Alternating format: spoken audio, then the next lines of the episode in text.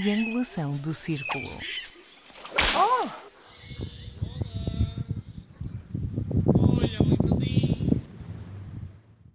Está toda a gente pronta? Eu estou completamente pronto. Ah, o Max nasceu pronto. Nem por isso, nem por isso, mas estou pronto. Uhum. Então o que é que têm feito? Como é que foi a última semana? Esta semana tão recheada? Desta última Hum. semana da Silly Season, segundo consta. Ah, é? Ah, é? adorei o mood do Max, adorei. Ah, adorei. É, pois, mas realmente. Oh, oh, meu querido, a avaliar pelas informações veiculadas nos órgãos de comunicação nacionais, eu diria que sim. E sobretudo o nosso no grupo. Também. Temos andado ali assim entre temas como os incêndios, futebol e agora um mais recente que é o concerto esgotado dos Coldplay. Que já vão Portanto, quatro concertos. Já vai. Querem, querem Quatro, coisa mais sim. silly season do que isto? Eu acho que sim. Hum, O país todo. sim, o, o- o país já não tem silly season. O país é todo um silly, um silly time e depois de vez em quando há coisas que não são silly. Como é que tu dizias, eu Max? que aproveito. o- Sim, meu querido, diz. Eu aproveito para dizer que tenho bilhetes à venda que, quem quiser ir aos Coldplay é só contactar-me por mensagem privada. que- Também, tem, também tens um AL em Coimbra que está a um preço uh, francamente acessível. Obviamente. Mas tu, Max, dizias ou escrevias qualquer coisa nesta semana de que o país merecia o que a mediocridade, não era? não, eu que o país nunca sairia, sairia da me- mediocridade que era, de facto. Ah, pois. Foi um momento de raiva. O auditório, por amor de Deus, não me julguem assim tão, tão facilmente, porque eu consigo ser, eu consigo ser pior que isto. Ai, o Max. Que O bela, auditório, belo pitch. O auditório que perdoa. Por amor de Deus, vi- mas o que é isto? O mundo inteiro a falar de coisas que interessam, o mundo inteiro a preocupar-se com o mundo a acabar e nós a falarmos do concerto de Coldplay. Por amor de Deus, tenham paciência. Olha, vou começar o episódio exatamente por aí. Antes de mais, eu sou o Miguel Agramonte, sou o moderador deste centésimo, vigésimo primeiro episódio da Triangulação do Círculo e falo-vos desta vez de Fortaleza, no Brasil. Uau! Ah. Máximo Miguel! Ah, é verdade. Acabou claramente a. Silly Season, estamos todas de volta às Acabou. viagens. Eu trabalho, claro, por isso é que acabou. mas- Trabalho, claro. Não claro, interessa. já em trabalho brevemente. Bem, eu sou o Max Spencer Donner, estou extraordinariamente bem disposto, como já todos viram, e estou a falar-vos de Faro. Olá, eu sou o Daniel. Estou muito triste, pois deveria estar em Luanda, mas devido à greve nos aeroportos portugueses, estou em Almada. Que tristeza. E pegando naquilo que estávamos a falar, isto realmente eu diria que há aqui duas bolhas distintas. A primeira é a bolha da comunicação social portuguesa, que se mantém naqueles temas que eu disse, incêndios, futebol, agora Coldplay, e depois o da realidade que se passa no mundo real, mas que não ouvemos ser transportada ou transposta para os telejornais. Apesar de naturalmente ser notícia de abertura em diversos noticiários do dito mundo civilizado. Não, não concordam com isto? Não, não, não têm visto a mesma, a mesma coisa? Será que nós vamos falar neste episódio de temas eh, que a maioria das pessoas em Portugal não nos passa pela cabeça? Eu, para a minha sanidade mental, eh, adotei uma rotina de não ligar muitas vezes a televisão nos canais portugueses, porque realmente, Miguel, se não for incêndios, é as transferências no mundo do futebol, se não for futebol, é alguma corrupção aí mundana, e tirando isso, parece que está tudo em férias de biquínis e piscinas cheias até cima, que nós já tínhamos falado. E realmente, os telejornais, até uma certa hora, até por volta de 10, 11 da noite, passam as notícias de Silly Season e a partir de uma certa hora começam a dar realmente a realidade do mundo e a realidade económica e política até nacional. E é muito triste, realmente, que quando tens um noticiário que é o mais visto do dia e falamos de incêndios e futebol. E é, e é necessário, mais uma vez, eu aqui já disse várias vezes e vocês também, que é a população precisa de ser informada. Para tomar as melhores decisões, as pessoas têm que ser informadas e não é com o medo dos incêndios ou com transferências milionárias no futebol que nós vamos criar uma sociedade mais forte, mais informada, mais educada e preparada para enfrentar os ventos frios que se aproximam. É muito estranho quando vivemos uma crise mundial, uma crise energética na Europa, as pessoas não sejam informadas dos, dos reais impactos e consequências podem ter na sua vida daqui a um, dois ou três meses. É que nós estamos a falar de quatro ou cinco anos distante, não estamos a falar no imediato até ao final do ano. E entristece-me ver hum, esta palhaçada porque vamos chegar, uh, vai acabar a silly season, vamos chegar a setembro e vamos continuar com a mesma lenga-lenga na abertura dos telejornais, seja de manhã, seja de, à noite. É isto que temos em Portugal e não há consistência nenhuma. Por isso é que eu não vejo canais portugueses. Mas, Max, será que, enfim, esta, esta situação, esta realidade, não terá a ver com o facto de ser mais fácil fazer as notícias, ser mais barato, por exemplo, de, de fazer notícias em direto eh, dos, vários, dos vários incêndios, por exemplo, é? do que estar a fazer jornalismo de investigação ou entrevistas com, com pés e cabeça. E será que também não dá jeito manter o povo informado destas coisas que dão audiência? Olha, eu não sei se dá jeito ou se não dá jeito, ou se há um grupo Bilderberg qualquer que escolhe o que é que se põe nas notícias para manter toda a gente estúpida. O que eu acredito é que as empresas privadas, como são os nossos canais, exceto o RTP, saberão melhor do que nós o que é que lhes interessa em termos de audiências. E até aí, pronto, convenhamos, eles lá sabem o que é que fazem na sua casa, é um negócio como outro qualquer. Agora, o que me faz uma certa impressão é que aquilo que é pago, uma vez mais, como nós tantas vezes falámos aqui a, a propósito da tapa, o que me faz uma certa impressão é que aquilo que é pago por todos nós não cumpra um objetivo, enfim, uh, que devia ser uh, principal no Estado português, de, uh, no Estado, enfim, na sua política cultural, de manter o seu povo informado, por muito que isso levasse a que a RTP tivesse uma audiência típica da RTP2. Mas o que é facto é que esta semana nós tivemos coisas interessantíssimas tivemos a, a, acontecer. Nós tivemos assassinatos políticos no estrangeiro, tivemos eleições, tivemos sondagens italianas que colocam a senhora Giorgia Meloni cada vez mais próxima de ser a próxima presidente do Conselho italiana, presidente do Conselho de, do Governo, entenda-se, que é como eles chamam lá os primeiros ministros. Portanto, vamos ter um primeiro, uma primeira-ministra neofascista. Não, não fascista, fascista mesmo. Sim, mas, enfim, é, é fascista, mas com, com lives de modernidade fascista. Pronto. Okay. Depois, e, e, vamos ter, vamos ter, não. Temos uma situação generalizada no hemisfério norte em que dois terços da Europa está com uma seca extrema parte da América não tem reservas de água suficientes, da América, Estados Unidos, não tem, o viu esta manhã, reservas de água suficiente para os próximos três meses, portanto, na zona do Nevada e até do norte da Califórnia e até a sul do estado de Washington, não há água, coisa que não. Coisa. E, por exemplo, a China, o, o Yangtze, o famosíssimo rio Yangtze, que abastece de água de 400 milhões de pessoas e empresas, e ainda as empresas, e produz, as empresas de eletricidade produzem através desse rio, está seco. Não é esvaziar, está seco. Absolutamente seco.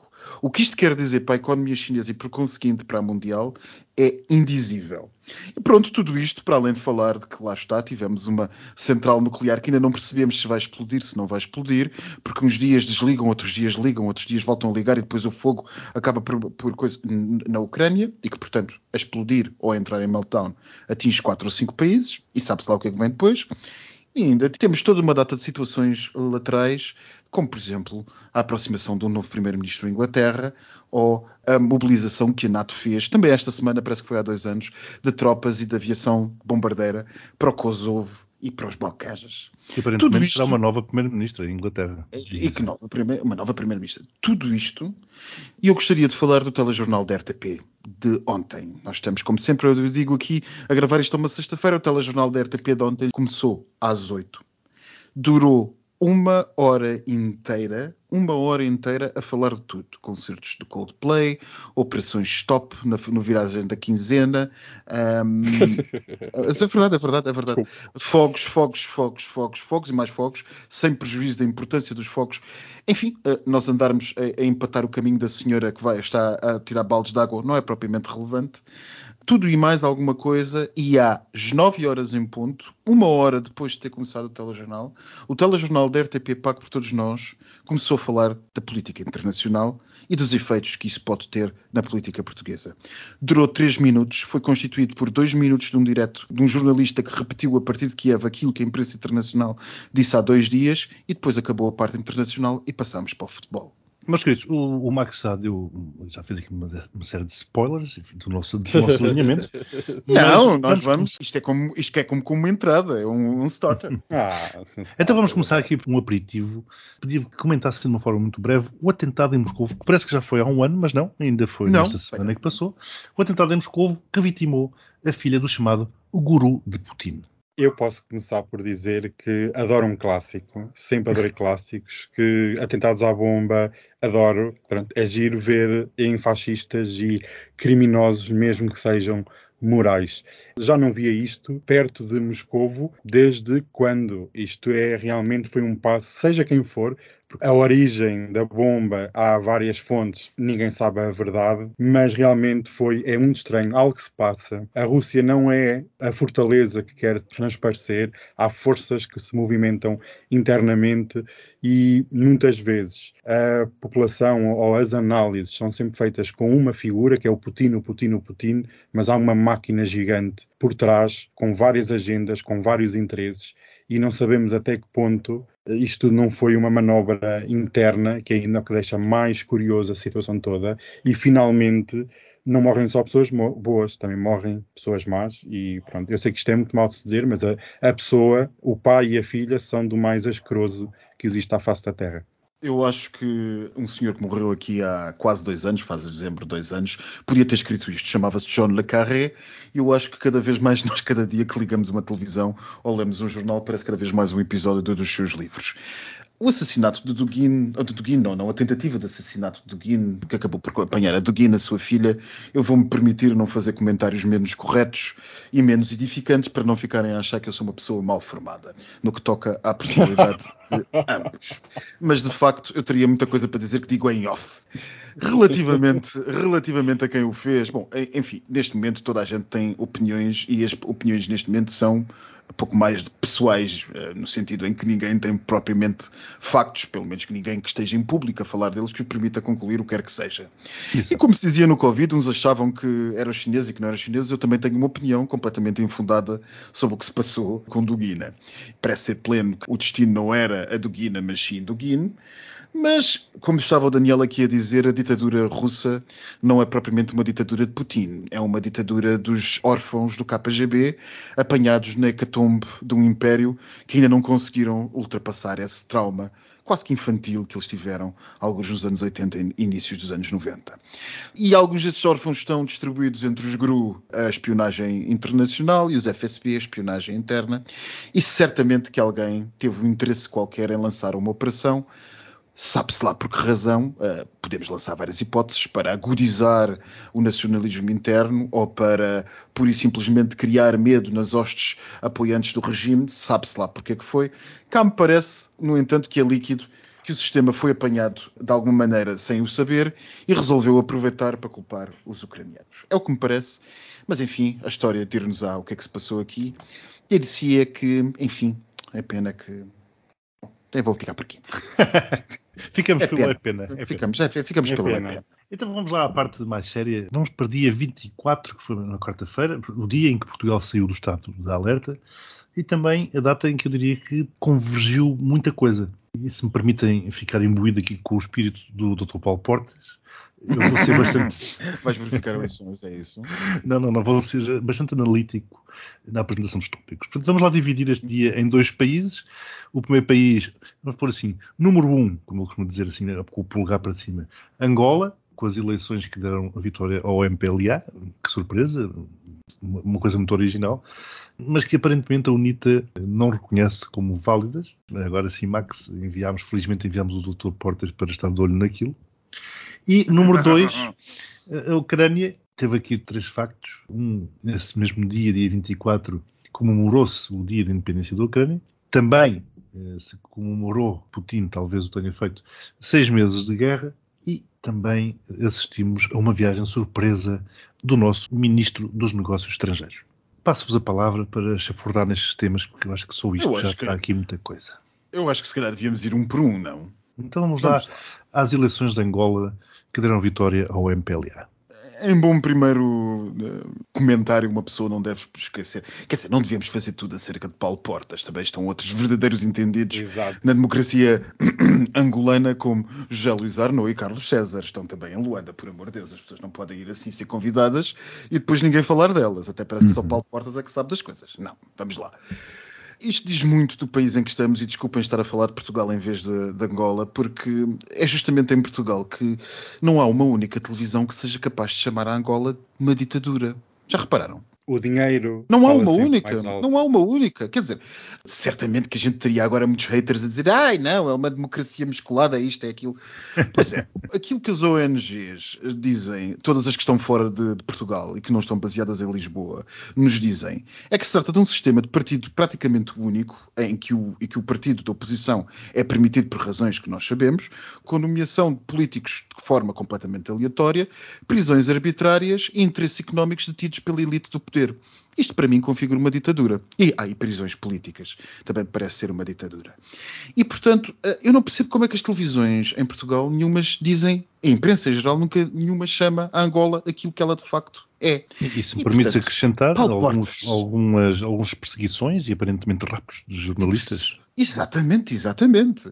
E portanto, estas três personalidades portuguesas de várias áreas políticas que vão passear a Angola e que vão uh, certificar eleições que, sinceramente, não sou eu que o diz, são, por exemplo, instituições, ainda há bocado estava a ler antes deste nosso, nosso episódio, da Freedom House, uma instituição que é respeitadíssima nos Estados Unidos, criada em 1941 e financiada por fundos do governo norte-americano, portanto, insuspeito de ser um daqueles fundos shady que os Estados Unidos tipicamente têm, que no fundo vai-se ver INRA ou qualquer coisa do género. Toda a gente qualifica Angola como uma ditadura.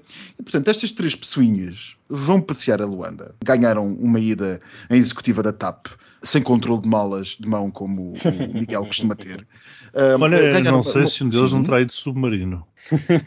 um deles pode eventualmente ter ido submarino e ganhar um passeio a Luanda para ir fazer uma, uma terrível figura de si mesmos. E ficam por aqui. Daniel, queres dizer alguma coisa em relação à Isabelinha e à Chizé? Quero. E ainda ainda de encontro ao que o estava aqui a dizer, Portugal tem uma ligação umbilical com Angola e economicamente é um pesadelo pensar em dizer alguma coisa que seja contra o governo ou contra o país. E nós assistimos muito a isso, à presença da suposta empresária Isabel dos Santos, que chegou a deter posições na banca nacional quando toda a gente sabia que lavava dinheiro vindo de Angola. Antes de mais, Portugal sempre foi, sempre será uma porta giratória para lavagem de dinheiro. Nós aqui, como somos pobres, e esse é o problema, tudo que aparece com um cheque, Portugal aceita, seja dinheiro legal ou ilegal.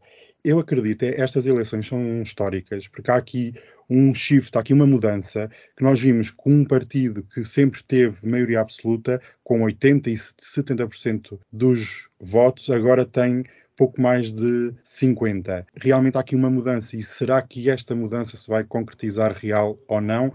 Uh, isto é um barril de pólvora muito, muito grande. Isto é tudo muito estranho, porque nós temos, uh, esta sexta-feira, começaram as cerimónias fúnebres do antigo presidente José Eduardo dos Santos. Marcelo Rebelo de Sousa vai lá estar, assim como ex-ministros e atuais membros de empresas nacionais, que eu achei isto muito estranho, mas pronto, a história o dirá. É estranho numa comitiva para prestar homenagem a um ex-presidente da República angolano virem representantes de, exatamente que vai até Quer dizer, não é uma viagem de negócio de Estado. Não, o homem até vai ser sepultado num suposto panteão angolano e vão estas empresas, lá está, vai de encontro àquilo que eu disse no início, esta ligação uh, económica. O dinheiro não tem cor, o dinheiro é cego e entra por todo o lado, e em Portugal nós vimos o poder que Isabel dos Santos tinha e ainda tem, que há gente que continua a ser paga e sempre foi paga, e é um tabu na política nacional jornalistas e políticos a receberem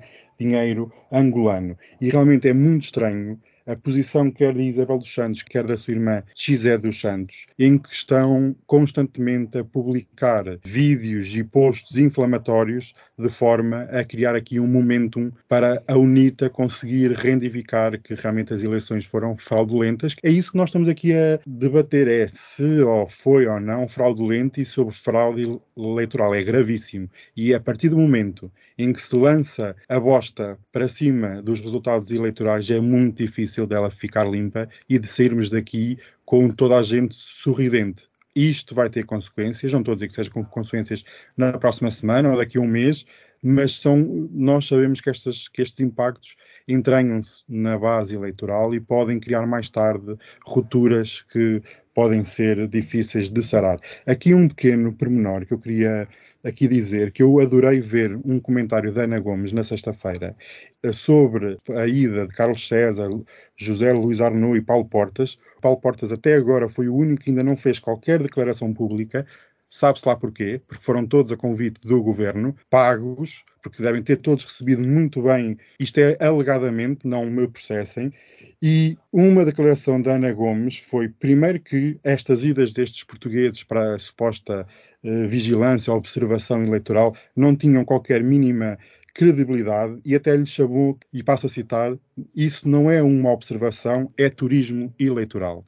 E realmente esta fantochada que foi montada com o partido do governo, com a conivência dos portugueses, com a conivência do governo português, convenhamos, não é à toa o enterro de José Eduardo dos Santos é após as eleições, que Marcelo lá vai, quer dizer, péssimo momento, e nós sabemos muito bem que Marcelo adora falar e às vezes diz aquilo que não devia dizer. E neste momento, com a tensão tão alta, é preciso ter muito cuidado, porque qualquer coisa é um fósforo numa gasolineira a deitar muito petróleo. Por isso, amigos, não sei como é que isto vamos sair daqui, mas certamente não será nada de bom. Mas, queridos, fósforo eh, está a acontecer com o nosso tempo está a arder, está a passar muito rapidamente. Por isso, quisermos falar da questão da Ucrânia, portanto, da independência, dos seis meses de guerra e da viagem surpresa do ministro, peço-vos que sejam rápidos. Bem, relativamente à Ucrânia e aos seis meses de guerra e ao ponto que falas, a comemoração por um lado da, da, Ucrânia e por outro lado a visita do nosso MNE, eh, o nosso Ministro dos Negócios Estrangeiros, devo dizer que aquilo foi uma parada de gente importante ou vista nos seus países a passear por lá, quer dizer, até o Boris Johnson apareceu de repente, até esse, até esse apareceu de repente como quem não quer a coisa, viu dizer que havia uma festa e lá foi ele. Há uma coisa que os ucranianos têm feito muito bem, é, é saber explorar a imprensa, saber, saber, explorar a atenção e saber explorar, e, e digo isto sem uma ponta de cinismo, têm-no feito bem e têm-no feito de forma que é inteligente. Saber explorar a atenção e saber, sobretudo, a, a utilizar o poder da imagem e do simbólico. E a parada de tanques destruídos na avenida principal de Kiev, quando há seis meses era suposto, seis meses menos três dias, porque eram os três dias que Putin, que os russos diriam que precisavam para conquistar Kiev. Uh, e que Putin mesmo disse uma vez, a Drão Barroso disse ele, disse Drão Barroso acerca de uma, uma coisa. O Putin precisaria de três dias para entrar com os seus tanques em Kiev e fazer a parada da vitória. É simbólico que seis meses depois tenha sido uma parada de tanques destruídos pelos ucranianos. Foi bonito de se ver. Realmente seis meses trágicos, impactantes, e eu adorei ver o Ministro dos Negócios Estrangeiros a ir vender fardas velhas a Kiev ainda teve a experiência. E acabar num bunker. E acaba, exatamente, teve a experiência. Sim, porque o programa dele foi canceladíssimo, foi alterado, teve, enfim, claro, porque era complicado. Mas eu acho estranho, eu penso, será que era o ministro que era para ir? Porque essa coisa de cancelar a agenda toda podia ter liberta a agenda e dizia, olha, pronto, eu estou aqui ocupado. Achei tudo muito estranho esta visita surpresa, as fardas que agora vão vender, vão dar, Ouçam, e declarar deu... o apoio. Não seja assim. Diga. Também foi falar sobre a renovação de todo o parque educacional de uma escolar, região que, que, escolar que Portugal prometeu. E além de mais, Olha, nós temos experiência. Exatamente. e aquilo de fotografias lindíssimas do ministro às escuras com a bandeira portuguesa de um lado e a bandeira ucraniana do outro, à luz das velas. Não, acho que foi uma coisa bonita de se ver. Foi, foi muito bonita, gostei muito nessa parte. Achei uma palhaçada ir lá dizer que apoia a Ucrânia. Amigos, se apoiasse a Ucrânia não ia vender ou dar, doar roupa velha. Isso é como ir dar roupa rota a pessoas com necessidades. Não se faz. É a mesma coisa que os portugueses foram fazer é dar fardas velhas para dizer, olha, já que vão morrer e vão, ao menos que seja com as fardas velhas, Ai, as novas não. Que horror. E vão morrer. Vamos lá, vamos passar para o dia seguinte, porque o tempo já ficava bastante curto. Há dia seguinte depois disto? Meu Deus. Exato, há dia 25, precisamente. Uma semana central- inteira de coisas. Com a central nuclear de Zaporizhia a gerar muito medo e uma crise energética que aparentemente nos vai bater à porta com toda a força. Aproveito para alertar que, já agora que o verão realmente está quase a acabar, espero que tenham aproveitado bem e interrogo-me cada vez mais neste podcast até onde ou quando seremos todos Ucrânia. Eu não sei, Eu eu, não aproveito verão começar. nenhum. Não, não, não sei o que é que está. Sempre a trabalhar, querida. Sempre. Não faço a Eu mínima ideia. avisei, eu avisei. ser uma explorada pelo capitalismo, que horror, merecia férias. Eu, vou- eu vou já começar por aqui, muito rapidamente e muito curto, dizer que as pessoas não estão preparadas. Isto, isto também vem de encontro àquilo que tu disseste, Miguel, no início da comunicação social. As pessoas têm que perceber os impactos da guerra.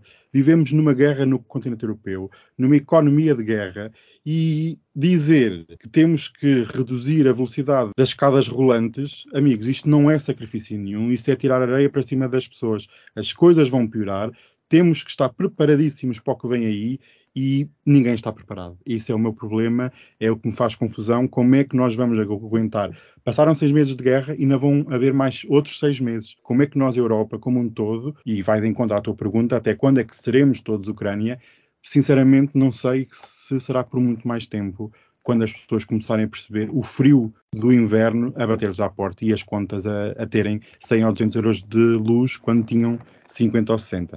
Realmente eu não prevejo nada de bom nem para Portugal, nem para a Europa e vão ser meses muito penosos. Eu sou muito pessimista nisto, pessimista mesmo. Entretanto, Daniel, estás a dizer, a imprensa portuguesa quase não fala do assunto, só fala na perspectiva dos aumentos das empresas de prestação de serviços portuguesas, quase não diz o contexto. Um contexto em que todos os governos europeus têm informado o que é que se vai passar. O governo suíço anunciou esta manhã que a população deve-se esperar a possibilidade séria de haver cortes de 3 a 4 horas de energia elétrica durante alguns dias da semana, a partir do outono. Bem, rapidamente acerca da central de Zaporizhia, nós começámos a ouvir falar deste assunto se calhar na semana passada, parece que foi há quatro anos, mas se calhar foi na semana passada, e a coisa tem sido aumentar cada vez mais o susto que isto dá. Primeiro dizem-nos que sim, depois dizem-nos que não.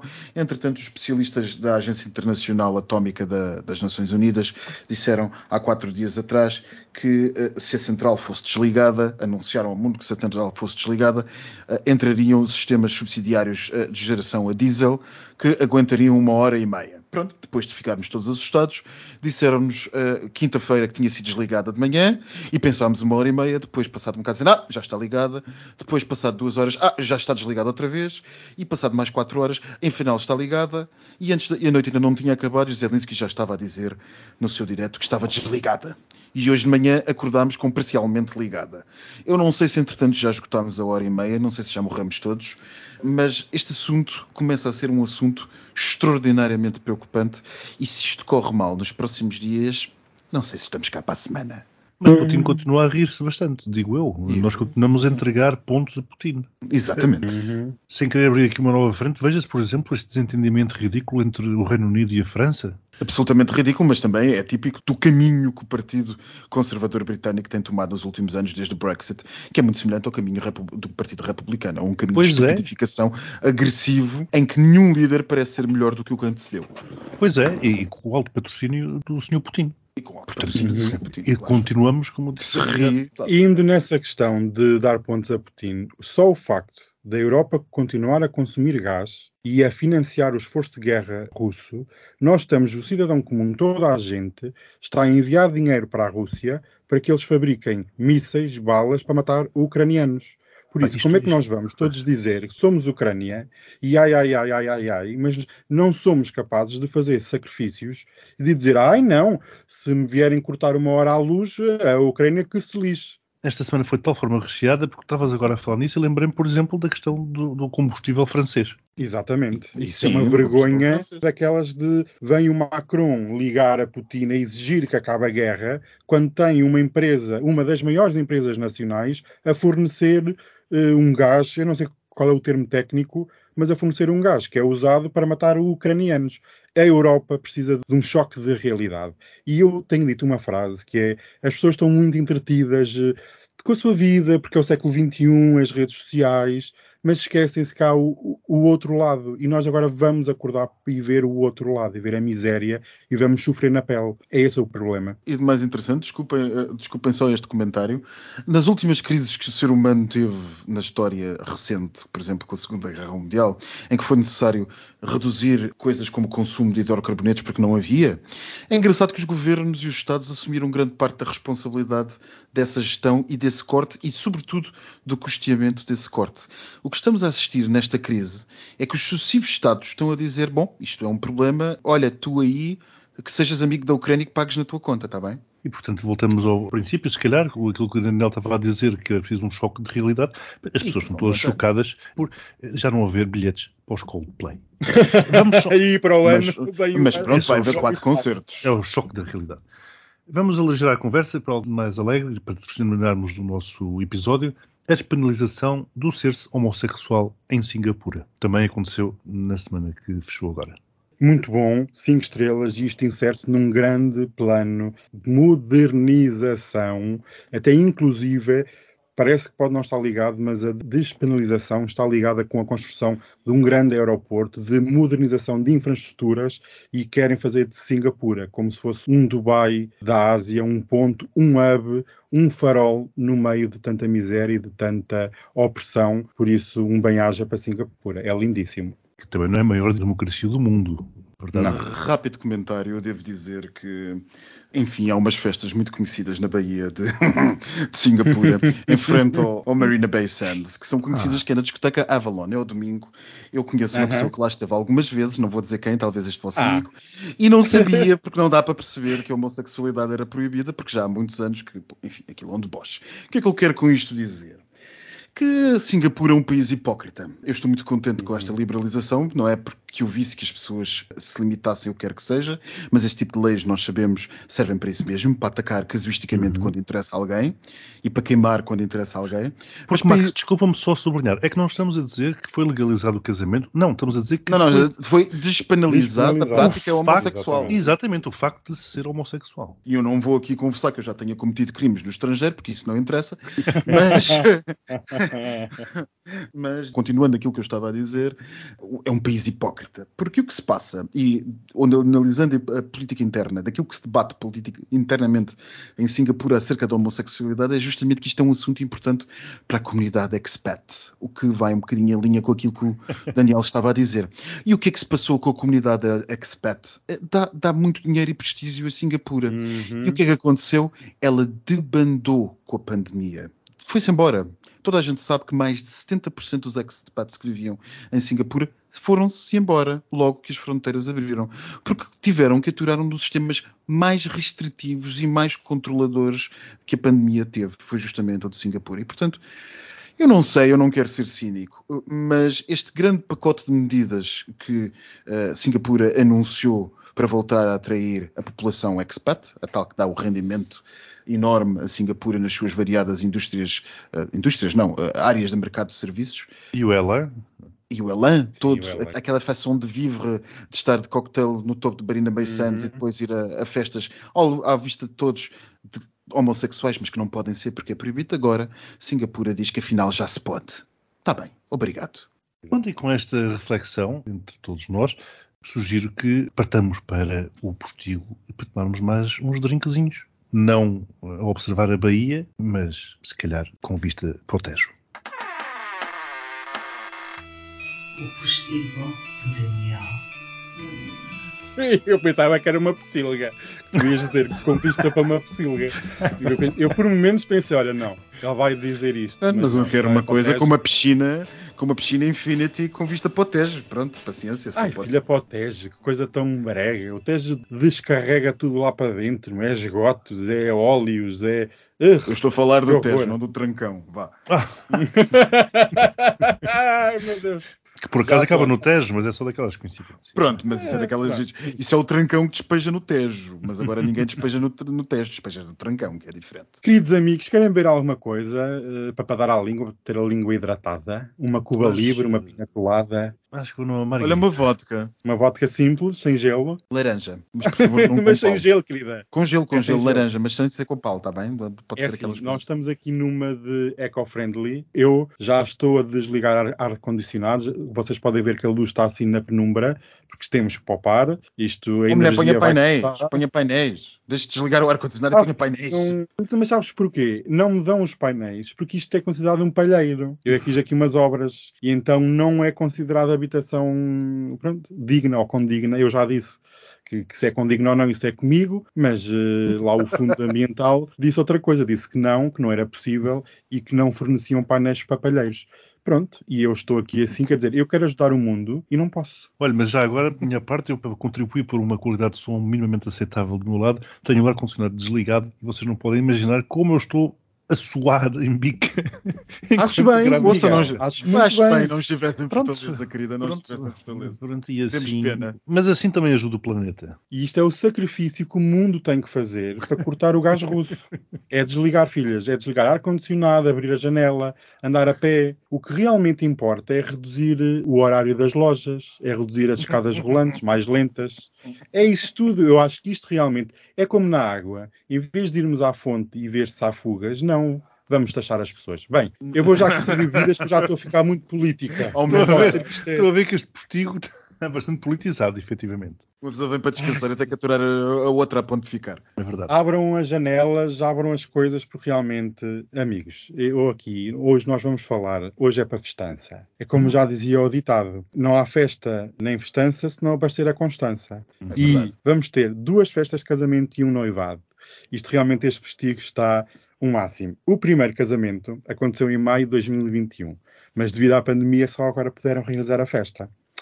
E quem é que eu estou a falar? Quem é se casou em 2021? Tadadã! Alguma dica? Não. Opa, A nossa sim. querida amiga, aquela Quem? despenteada, O Boris? o Boris Johnson. A outra que se despediu da- da Ah, CNN. pois o Boris, Ah. o Boris. Não, foi a despenteada. Estava a falar da Judite Souza. Não, a Judite Souza não casou. é despenteada. sei. Enfim, também não posso falar muito, senão ela vem-me atacar nas redes sociais. É um bom sinal, que eu gosto muito de ser atacada. Bem, Ah, pensei a também festa se eras louca. também, uma pitada. Eu vou dizer uma coisa. Para, para, estar neste, para estar neste podcast, nós os três temos que ter uma pitada de loucura. Porque aquilo que se passou desde 2020 até agora, isto é loucura. Isto eu vou ter E nós continuamos lindas e sãs e completamente. Isso, já, a minha pele está cada vez melhor. Eu parece que estou a regredir na pele. Fui a um dermatologista na Vida da Liberdade. Ai, em Lisboa. Ai, dito-me, levei uns choques na cara, Ai, mas fiquei linda. Ah, e com um médico ótimo. hum, Lindo. Uns lábios grossos. Aquilo deve ser botox, mas não me Claro. interessa. Adorei, cheia de espelhos na sala, sabes? Estás a levar choques cheios de espelhos e disse, ah, isto é tão voyeur, isto é tão. Disse, ai, você vai me atacar. Tive mesmo para dizer. Mas pensei, não é melhor não.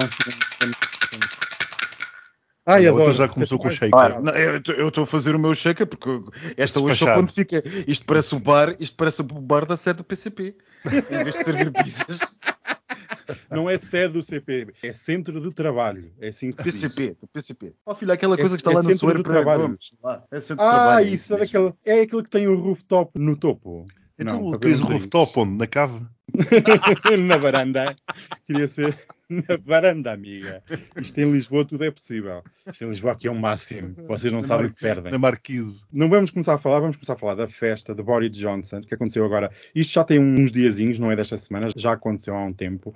Eu vou dizer assim: houve uma festa lindíssima, com cerca de 200 convidados. Vocês sabem que eu adoro festas e menus, né? Eu já vos vou trazer o menu. Muito rápido. 200 convidados num cenário campestre com fardos de palha. Eu, sinceramente, não sei se a palha era para alimentar os convidados ou apenas decoração, mas aconteceu numa lindíssima o Castelo Branco andar lá a a espojar-se? Não interrompa, se faz favor. Numa- aconteceu numa lindíssima propriedade de um Sherman de uma empresa de construção civil, vejam lá, que por coincidência, pura das coincidências, é financiador do Partido Conservador Inglês. Achei isto uma coincidência super. Acho aquelas coisas que os astros sabem, um déjà vu. Ah, que lindo. Ah, pronto. A tenda foi montada, foi servida comida sul-africana, eco-friendly, inclusive o, o vestido de noiva foi, foi alugado, custou 30 euros. Se fosse comprado, custava 4.500 libras. Por isso vejam lá a consciência ambiental deste casal. Quer dizer, é a consciência ambiental, eh, eu penso que seja a única, porque consciência o Boris Johnson não, não tem nenhuma desde, desde a pandemia. No menu constou, agora é a parte importante, é que eu gosto. Poncha de rum, gosto, aceito. gosto, também gosto. Churrasco de carne de frango e vaca com salada. Parece-me tudo bem. Eu só acho aqui uma coisa que é, se o tema era uma consciência ambiental e eco-friendly, frango e vaca eh, não são muito eco-friendly. Mas, quem sou eu para começar a falar e dizer que são hipócritas? Isso é com o Dr. Max, que eu gostei muito do comentário de há bocado. Também houve gelado caseiro. Para quem gosta, gelado caseiro foi super simples. Vocês de 0 a 10, que nota é que dão este casamento? Pela descrição que eu fiz. Eu dou 5.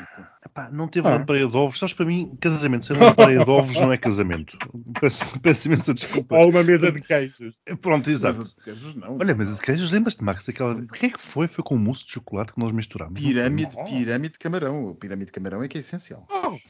E Ah, fonte? de Fonte não sei de quê. Uma A cascata. fonte de A chocolate. cascata, a a cascata, a A cascata. fonte de chocolate. A fonte de. Cascata de ameijo a abelhão pato, com ameijos a caírem sempre. Ai, meu Era Deus. giro fazer clic-clac, clic-clac, clic-clac, clic-clac.